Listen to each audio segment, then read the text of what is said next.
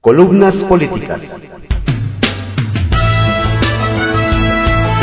Continuamos con la audiosíntesis informativa de Adriano Ojeda Román, correspondiente al lunes 5 de junio de 2023. Demos lectura a algunas columnas políticas que se publican en el portal www.sesionoticias.info y algunos periódicos de circulación nacional. Solo digo lo que veo, por Fernando Moctezuma Ojeda, que se publica en el portal cconoticias.info. Lecciones de la realidad. Si algo nos puede quedar claro de las elecciones que tuvieron lugar este 4 de junio en Coahuila y el Estado de México, es que afortunadamente aún tenemos instituciones sólidas. Como ya lo hemos comentado en este y otros espacios, tanto el Instituto Nacional Electoral INE como los institutos estatales son mucho más que las personas que las encabezan. Y aún más que los caprichos de una sola persona. El papel que jugó el árbitro electoral en estos comicios, sin lugar a duda, es digno de reconocimiento, independientemente de Guadalupes, Lorenzos o Ciros. Ahí queda demostrado que la ciudadanización de la democracia, le pese a quien le pese, está más presente que nunca. Es decir, el hecho de que, por ejemplo, antes del, mediodía se tuviera ya instaladas más del 99% de las casillas, nos habla de que dicha logística, por cara que digan que es, funciona. El hecho de que antes de las 10 de la noche tuviéramos ya nociones claras de quiénes serían las personas ganadoras, el fin en el Estado de México y Manolo Jiménez en Coahuila, nos habla de un sistema eficiente y funcional, que si bien aún puede ser perfectible, cumple con su propósito.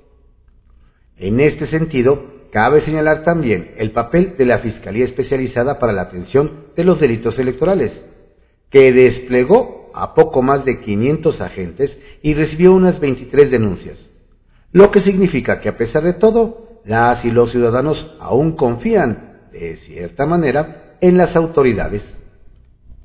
Además, cabe celebrar el hecho de que este proceso se pudiera llevar a cabo en paz, sin violencia y con una tasa de incidentes menores realmente baja. Si algo podemos reprochar, quizá, de este proceso es el nivel de abstencionismo que prevaleció, especialmente en el Estado de México, pues de acuerdo con los datos del Programa de Resultados Electorales Preliminares PREP, hasta el corte de las 015 horas de este 5 de junio, se registra una participación ciudadana de apenas 49.3%, mientras que en Coahuila fue de 56.5%. Si algo podemos aprender de la jornada de ayer es que la participación ciudadana sí importa, que nuestras instituciones funcionan para lo que fueron creadas y que en 2024 solo se ganará de la mano con las y los ciudadanos. Dijo David Lloyd George que las elecciones a veces son la venganza del ciudadano. Yo solo digo lo que veo. Juego de cartas. Mayo, el quinto mes de este 2023, se posicionó como el más violento en lo que va del año, con un total de 2.350 personas asesinadas según el informe presentado por el Secretariado Ejecutivo del Sistema Nacional de Seguridad Pública, lo que equivale a un promedio de 75.8 homicidios por día. El informe revela que el año inició con 2.303 asesinatos en enero, con una ligera reducción en febrero donde se reportaron 1.987 homicidios. Marzo ascendió a 2.283 casos y en abril se registraron 2.350 homicidios. La entidad más afectada fue Guanajuato, con 15 casos, seguida de Michoacán con 9 casos y el Estado de México con 7 casos. Sonora, Tamaulipas y Veracruz reportaron 6 casos cada uno. Desempleo. El Instituto Nacional de Estadística y Geografía, INEGI, informó que el mercado laboral en México ha sufrido un revés durante abril, con un repunte en la tasa de desempleo, que aumentó al 2.8% en comparación con el 2.4% del mes anterior. Esta cifra representa la tasa más alta registrada en los últimos tres meses. Este incremento se observa como consecuencia de la eliminación de 112.165 puestos de trabajo en el cuarto mes del año, en comparación con marzo. Esta cifra es la más alta desde diciembre del año pasado. CDMX. A fin de establecer el concepto de campañas negativas e incorporar un procedimiento especial sancionador en casos puntuales de violación a la normatividad, el Congreso de la Ciudad de México aprobó un dictamen presentado por la Comisión de Asuntos Político-Electorales a un dictamen a dos iniciativas del diputado José Martín Padilla Sánchez, que modifica la, modifica la redacción de los artículos 4, 251, 273, 317 del Código de Instituciones y Procedimientos Electorales, así como los artículos 1, 3 y 8 de la Ley Procesal Electoral, ambos ordenamientos de la Ciudad de México. El diputado Marco Antonio Temístocles Villanueva Ramos, de Morena, y presidente de la Comisión Dictaminadora, aseguró que las campañas electorales son las actividades que efectúan los partidos políticos para obtener el voto de la ciudadanía en una jornada electoral. Y la difusión de propaganda electoral es aquella por la que se dan a conocer las propuestas de las y los candidatos entre las personas electoradas. Violencia, política de género. La Sala Regional Especializada del Tribunal Electoral determinó por votación unánime que la gobernadora Laida Sansores, dirigentes de Morena en Campeche y más de 20 influencers cometieron violencia política contra las mujeres en razón de género esta determinación se dio como resultado de la denuncia interpuesta por la diputada federal por Sinaloa, Paloma Sánchez Ramos. Con base en esta falta, la sala ha ordenado que todos los implicados sean inscritos en el Registro Nacional de Personas Sancionadas en materia de violencia política contra las mujeres en razón de género. Además, se ha dispuesto dar vista al Tribunal Federal de Justicia Administrativa y a la Secretaría de Gobernación a través de la Comisión Nacional para Prevenir y Erradicar la Violencia contra las Mujeres, debido a que se considera que la gobernadora Sansores ha cometido una falta grave que podría inhabilitarla para ejercer cargos en el servicio público. Krill Miranda. El presidente de la mesa directiva de la Cámara de Diputados, Santiago Krill, ha presentado una controversia constitucional ante la Suprema Corte de Justicia de la Nación en contra del nuevo decreto del presidente Andrés Manuel López Obrador. Este decreto clasifica el tren Maya, el corredor interoceánico y los aeropuertos de Chetumal, Tulum y Palenque como de seguridad nacional. En un comunicado explicó que la presentación de la controversia constitucional tiene como objetivo garantizar el derecho de acceso a la información pública gubernamental para todos los mexicanos el presidente de la Cámara de Diputados considera que este decreto es arbitrario y obstaculiza la transparencia en relación con las obras de infraestructura mencionadas. Además, advirtió que continuará interponiendo recursos legales necesarios si el presidente insiste en mantener en la opacidad el uso de los recursos públicos destinados a estas obras emblemáticas como el tren Maya. Postdata. Ahí viene lo bueno. 2024. Para contar, por Arturo Saratevite que se publica en cconoticias.info. Viene la cargada. Antes, en los mejores tiempos del PRI, una vez que el dedazo descubría el tapado, se producía la famosa cargada. Prácticamente todos los sectores y grupos del partido acudían a levantarle la mano a quien había resultado elegido por el presidente en turno.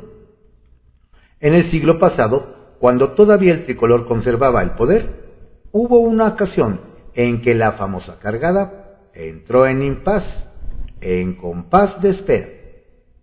En noviembre de 1993, Luis Donaldo Colosio Murrieta recibió en la residencia oficial de Los Pinos la ansiada noticia de que era el afortunado. Salió de la casa presidencial con la emoción de quien le ha pegado al premio principal de la lotería. Había caído la noche y lo primero que hizo fue dirigirse a su casa, a prepararse para la cargada del día siguiente. La cargada se retrasó. Las consecuencias son conocidas. En lugar de verse gozoso, prevaleció la incertidumbre en Colosio, porque uno de sus competidores internos, de los que daban por hecho sería ganador de la, carrera, decidió no sumarse a la aprobación presidencial recibida por su compañero. Evidenció su descontento y provocó desconcierto entre la militancia, sobre todo al ser nombrado pacificador para el conflicto chapaneco. Los zapatistas o LZLN le habían levantado en se habían levantado en armas. Manuel Camacho acaparó los reflectores mediáticos. Se llegó a tal punto que hubo necesidad de que el presidente Carlos Salinas hiciera la declaración, no se hagan bolas, para disipar dudas sobre lo que semanas antes había decidido. Para entonces ya habían pasado poco más de tres meses, demasiado tiempo. El ambiente político estaba enrarecido. La cargada nunca se dio como se acostumbraba. De cualquier manera, las ratificaciones desde la residencia presidencial le devolvieron la tranquilidad a Colosio. Justo cuando él y su equipo agarraban vuelo para el despegue de la campaña, le quitaron la vida en Lomas Taurina, Tijuana.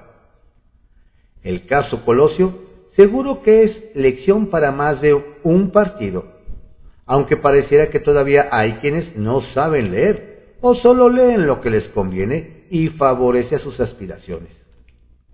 Toca el turno a corcholatazo el procedimiento por encuesta del partido en el poder para nominar a su candidato presidencial.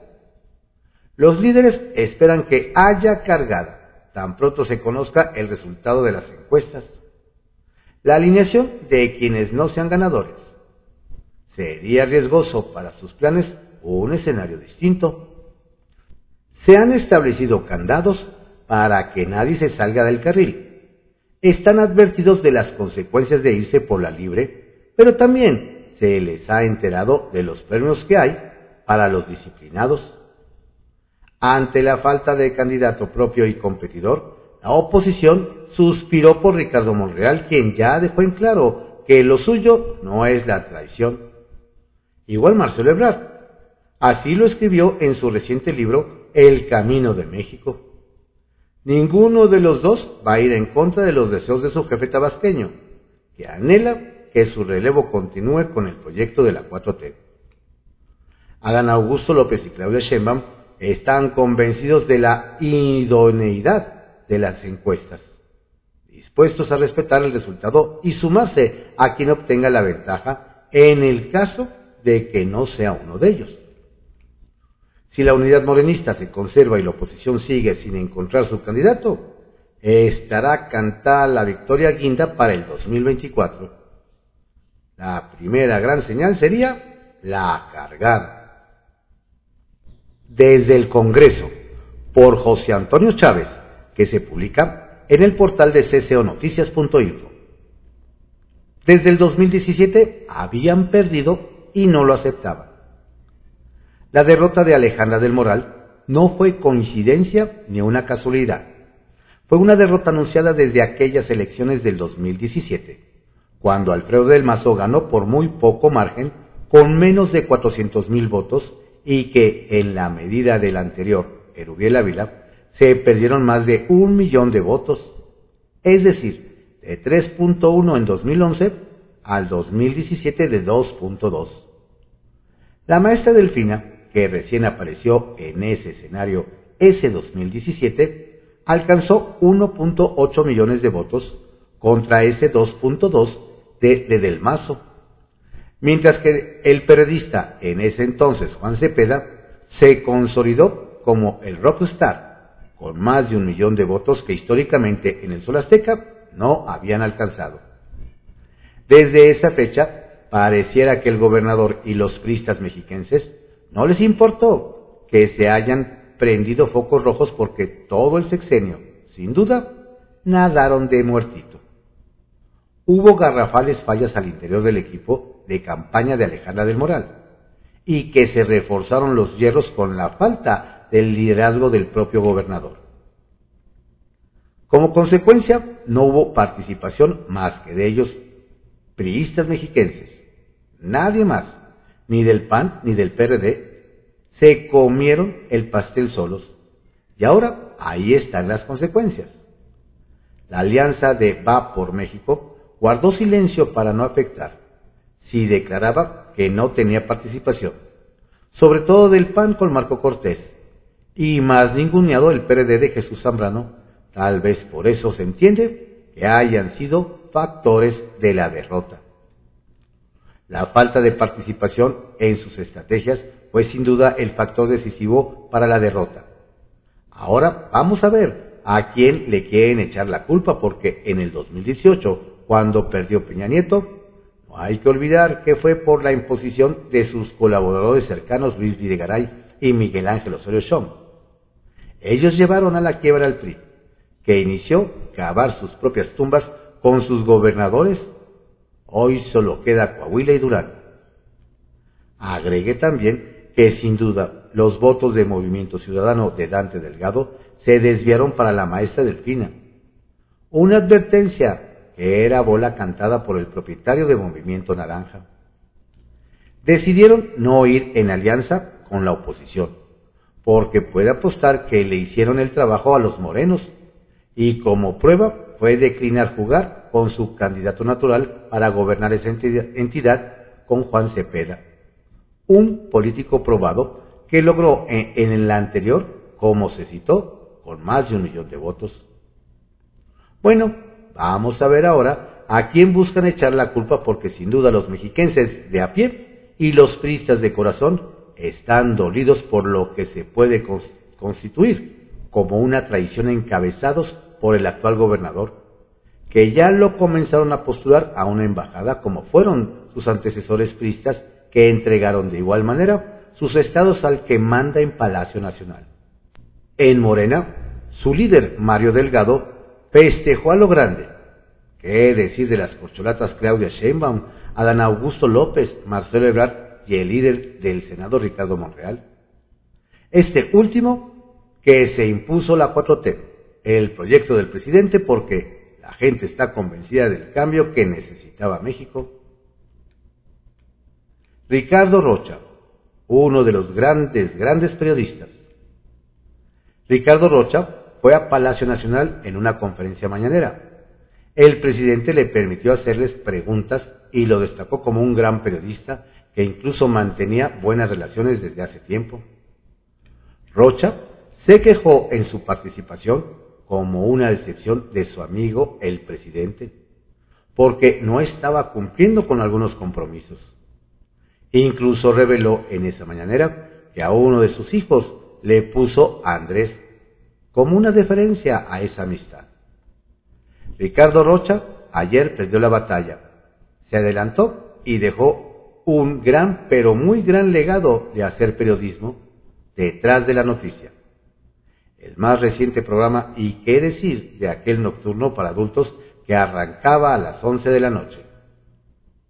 Poder y Dinero, por Víctor Sánchez Baños, que se publica en el portal de. Clases medias mandan mensaje a la 4T. Ni en los peores tiempos del autoritarismo priista vi actos tan cínicos y deplorables como los que constaté, sin ser observador reconocido, en el proceso electoral del Estado de México. Morena rompió el récord de cinismo y abuso, todo por el poder y dinero. Pese a la operación electoral del oficialismo, es claro que el mensaje de las clases medias que no reciben subsidios gubernamentales, regalo de dinero, muestra un rechazo contundente. Sin embargo, al momento de redactar esta columna, Delfina Gómez llevaba cerrada ventaja en encuestas de salida y el inicio del PREP. El objetivo era ganar el Edomex, con sus 12 millones de electores, de los cuales no llegaron más de 8 millones. Pero al revisar la votación en cuanto a las regiones, es claro que no pueden cantar una total victoria. Ganaron la gubernatura mexiquense, pero el mensaje al inquilino de Palacio Nacional es devastadora.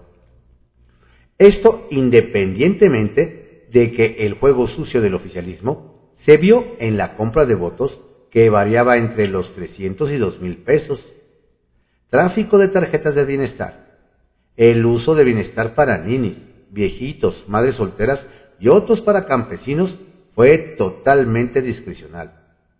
Por si fuera poco, se vieron camiones de pasajeros repletos de militantes de Morena recorriendo las casillas electorales y votaron, más de una vez.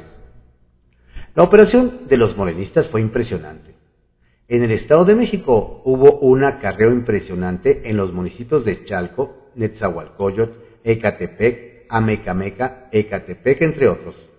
Incluso fueron tan cínicos que hasta un alcalde, el de Chucándiro, Michoacán, Iván Guadalupe López, quien fue detenido en Jocotitlán, municipio al norte del Estado de México, en las cercanías con Atlacomulco, en posesión de una pistola, un cuchillo y dinero en efectivo.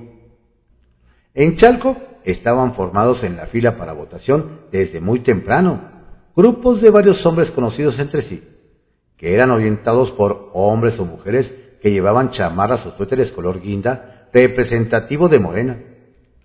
Por otra parte, en un acto tardío, el líder estatal del PRI, Eric Sevilla, detectó 73.400 cambios de domicilio en el Estado de México que fueron gestionados ante el INE. El 52% de esos cambios proceden de la Ciudad de México, es decir, unos 38.775 mientras que el resto de los estados de Hidalgo, Veracruz y Puebla, gobernados por Morena. Los cambios de domicilio se enfocaron a los municipios de Chalco, Chimalhuacán, Tecámac y Zupango, bastiones de Morena, aunque con fuerte presencia opositora. Lo peor del cidismo fue que fueron captados ocho servidores de la nación con chalecos de Morena que promovían la imagen de Delfina Gómez. Estos brigadistas fueron presentados al Ministerio Público. Salieron bajo fianza, que presuntamente fue pagada por una sola persona que no es familiar de ellos. Se sospecha que sea un empleado de Morena. Por si fuera poco, Delfina estuvo en un acto público del gobierno de AMLO sobre la expropiación petrolera el 18 de marzo. Por otro lado, en Coahuila, anuncia Armando Guadiana, el abanderado de Morena, a acusar al gobernador del secuestro de 27 de sus simpatizantes. No hubo ningún secuestro, pero desviaron la atención de los abusos de los militantes morenistas. Estas fueron las trampas de quienes desde el oficialismo buscaron el poder. Sin embargo, también se dieron de los contrincantes, aunque con menos intensidad. Al final, hicieron que estos comicios fueran considerados sucios. Coahuila. Irrefutable triunfo de Manolo. Los comicios en Coahuila estaban sentenciados. Morena llevaba un candidato pobre y sin carisma, en comparación con un aspirante del PRI, PAN y PRD con fuerza, empuje, inteligencia y atractivo políticamente, con un excelente discurso. Gana también el control del Congreso local, así como las principales alcaldías. Esto debe darle una enseñanza a la oposición federal. El candidato debe conocerse con tiempo para que haga política electoral, como lo hacen en Morena. Fueron unidos incluso los que no ganaron la candidatura. El discurso de Manolo estaba dirigido a los habitantes de esa región. Sus propuestas eran pocas pero claves. A diferencia con Alejandra del Moral, que tenía tantas propuestas que se perdían en el discurso. Delfina tenía también muy pocas y no mareó a los electores. Esto debe enseñarle a los opositores que si no quieren convertirse en partidos documentales, que se pongan a trabajar de inmediato, como diría el clásico, hoy, hoy, hoy. Síntesis. Clase media. La movilización de la clase media, como en manifestaciones públicas anteriores, mandó un mensaje claro al presidente de la República, Andrés Manuel López Obrador. Las zonas urbanas donde era imposible que los empleados de bienestar de los gobiernos federales y estatales compraran los votos, se vio un fenómeno. Votaron en contra del oficialismo, ya que saben perfectamente que cualquier partido que ganara los comicios tendrá que dejar los programas sociales y fortalecerlos. El llamado salario rosa sí está en riesgo de que Morena lo quite. No lo cambiarán de nombre, simplemente lo desaparecerán, como hacen con todo aquello que no lleve el sello de López Obrador y de la misma Delfina Gómez. Consumado esta, el poder y el dinero hablaron en el Edomex. Poderosos caballeros, Ricardo Rocha. Nuestro querido amigo y compañero en Grupo Fórmula y en TV Azteca, Ricardo Rocha, falleció a los 76 años de edad. Una enorme y contundente carrera periodística de gran respeto profesional lo respaldaron por años. Descansa en paz, amigo y compañero de múltiples momentos agradables. Normas de salud.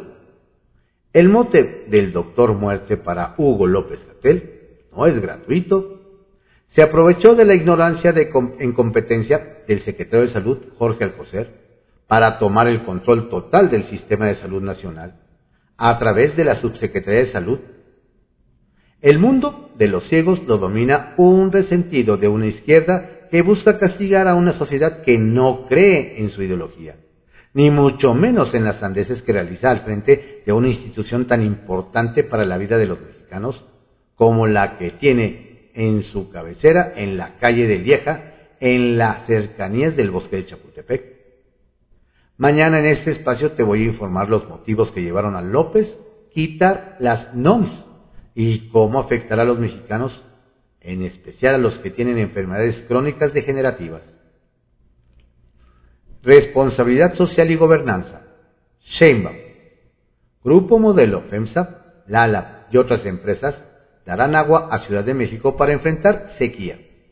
La jefa de gobierno de la Ciudad de México, Claudia Sheinbaum, detalló que se trata de una alianza con 10 empresas, entre las que se encuentran Grupo Lala, Grupo Modelo, PepsiCo y Televisa.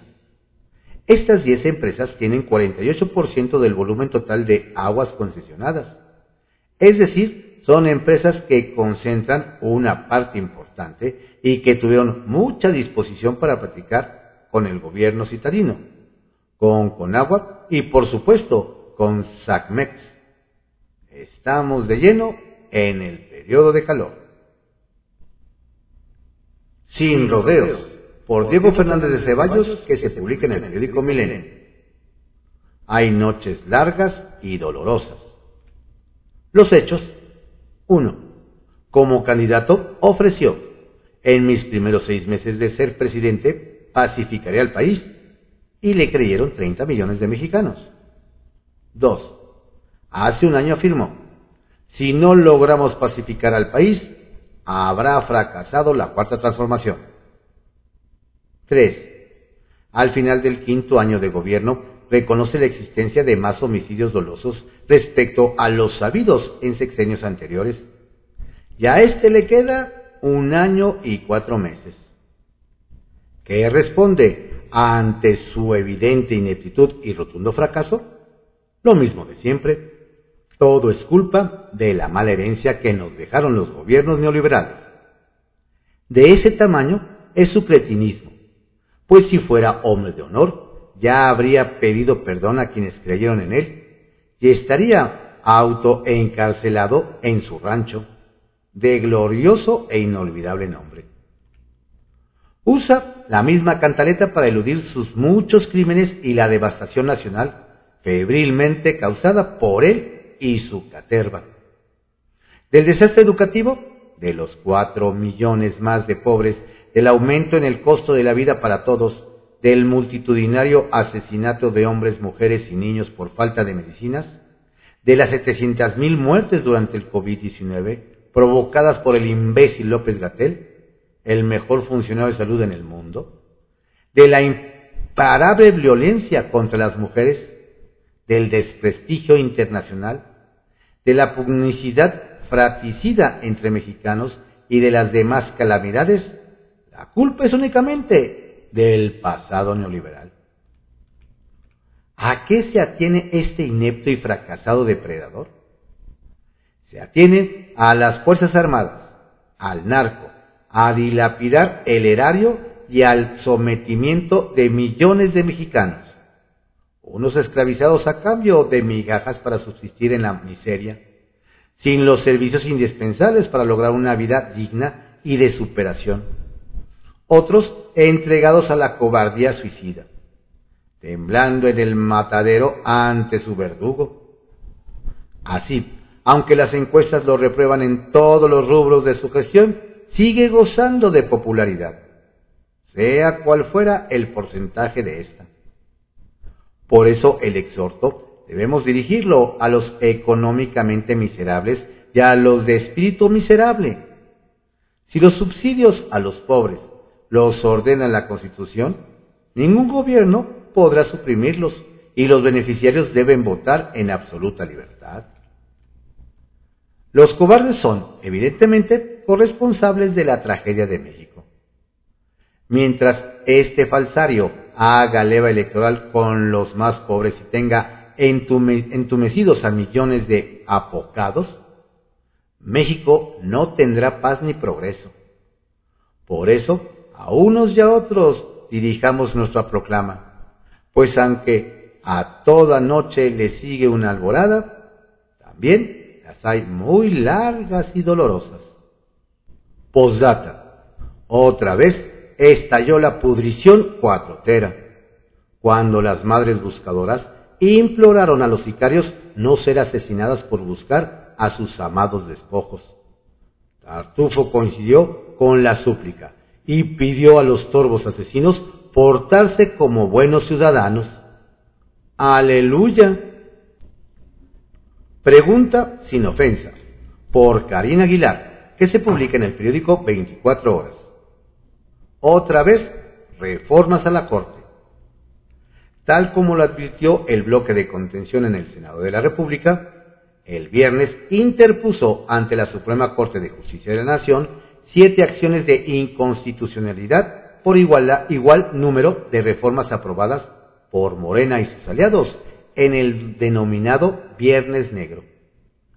Los argumentos con los que la oposición busca echar abajo las reformas que aseguran militarizan el espacio aéreo, permiten crear una aerolínea del Estado, otorgan una concesión vitalicia a la Sedena por el tren Maya, permiten la regulación de precursores químicos, permite traspasar recursos de turismo al tren Maya, son diversos desde irregularidades por el desaseado proceso legislativo, votos de senadores en activo y suplentes, hasta contradicciones a la Constitución. Una vez más, la mayoría de Morena y sus aliados, ante la cerrazón de escuchar argumentos y su afán por aprobar todo lo que el Ejecutivo ordena sin importar que vaya en contra de la Carta Magna, provocaron que sea la Corte quien les enmiende la plana y no como intervencionismo de un poder a otro, sino como garante de la Constitución. Si no quieren que la Corte les ordene legislar bien, hacer nombramientos en tiempo y forma o les deseche sus reformas, es muy fácil. Deben respetar la ley y las reglas del Parlamento. En las últimas semanas se han desatado un intenso debate sobre la actuación de los ministros quienes decidieron echar atrás el decretazo del presidente Andrés Manuel López Obrador, por el cual disponía que toda la información de sus megaobras fueran consideradas de seguridad nacional. Las críticas del oficialismo han pasado de las palabras a los insultos y agresiones físicas, alentadas todas desde Palacio Nacional. Sin embargo, sería bueno que aquellos que critican y acusan un intervencionismo de la Corte, tanto en el Ejecutivo como en el Legislativo, revisaran cuáles son las facultades del máximo tribunal y la principal es defender la Constitución Federal como condición indispensable para la preservación del equilibrio entre los poderes de la Unión y órganos del Estado mexicano, la vigencia del Estado de Derecho y la observancia de los derechos humanos. Así es que, si no quieren que la Corte intervenga, lo cual es legal, lo único que tienen que hacer es respetar la Constitución. Y en pregunta sin ofensa, ¿respetarán los resultados de la contienda electoral de ayer en Coahuila y Estado de México? ¿O también será el Poder Judicial a través del Tribunal Electoral quien tenga la última palabra? Desde las cloacas, por el duende, que se publica en el periódico La Razón. La joya de la corona. Los políticos, sobre todo los de oposición, dicen que no hay nada definido para el próximo año pero algo muy, pero muy grave tendría que pasar para que el partido en el gobierno perdiera la elección federal de 2024. Y es que los números no mienten. Luego de arrebatarle el Estado de México al PRI, que dicho sea de paso, lo gobernó desde siempre, los morenos se sacaron la lotería. Acaban de encontrar a la gallina de los huevos de oro y ahora sí, se frotan las manos con todo lo que se avecina en los próximos años. El Estado de México es la joya de la corona, la entidad que tiene el padrón electoral y la lista nominal de electores más grande del país. ¿Cuántos? Nada más y nada menos que 12.6 millones de posibles votantes, distribuidos en 125 municipios según datos del Instituto Nacional Electoral. Si a lo anterior le suma el segundo padrón más grande, la Ciudad de México con 7.7 millones, y el tercero con más empadronados, con 5.9 millones, la cosa se convierte en más o menos 25 millones de posibles votantes. ¡Uh, la! Cualquier político suspira con esos números. Y no solo los votantes. Para 2023, los mexiquenses se aprobaron un presupuesto de preparen el efecto de caja registradora 356 mil millones de pesos. Ah, hijo, con razón aquella frase de ilustre gobernador mexiquense Carlos Juan González. Entre más obra, más sobra. Si combinamos el padrón electoral más grande, uno de los presupuestos también más grandes y la mayor cifra de personas en pobreza, 8.3 millones según el censo más reciente de Coneval, tenemos el caldo de cultivo perfecto para hacer del Estado de México un buffet electoral con votos constantes y sonantes. Y todo operado por la maestra Delfis, que ya saben que es partidaria de los diezmos. Al PRI no le queda más que atrincherarse en Coahuila. Una bastión que en comparación con el que acaban de embolsarse en Morena es muy pero muy pequeño. Apenas 2.3 millones de posibles votantes una entidad con un presupuesto de 64 mil millones de pesos y la cantidad de personas en pobreza no llega ni al millón setecientos cuarenta mil, según las últimas mediciones. Perdón que insista en aquello de la pobreza, pero básicamente es en dichos sectores donde germina el frijol con gorgojo. Entonces, ¿qué tendría que pasar para que Morena se descalabre, se descalabre y perdiera el 2024? Bueno, la respuesta es simple y se encuentra en la misma jornada electoral de ayer domingo en Coahuila, con lo ocurrido en Morena, Partido del Trabajo, que se dividan, que tras la dichosa encuesta haya señalamientos de uno y de otro lado de que hubo chanchullo, imposiciones, trinquete y principalmente que existe dedazo, como estamos viendo que ya ocurre desde Palacio Nacional. Lo anterior por un lado, porque lo que viene en el Estado de México es una corredera de quienes intentarán saltar del barco antes de que termine de hundirse. Otros se sumarán al nuevo gobierno bajo la consigna de que es hora de sumar. Sí, cómo no. Tal y como decía mi abuela, don Dinea, mientras más conozco a los políticos, más quiero a mi perro.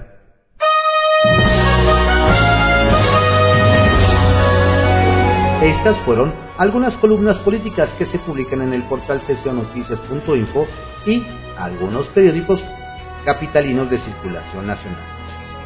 Tenga usted una excelente semana, un estupendo día. Saludos cordiales de su servidor, Adriano Queda Castillo.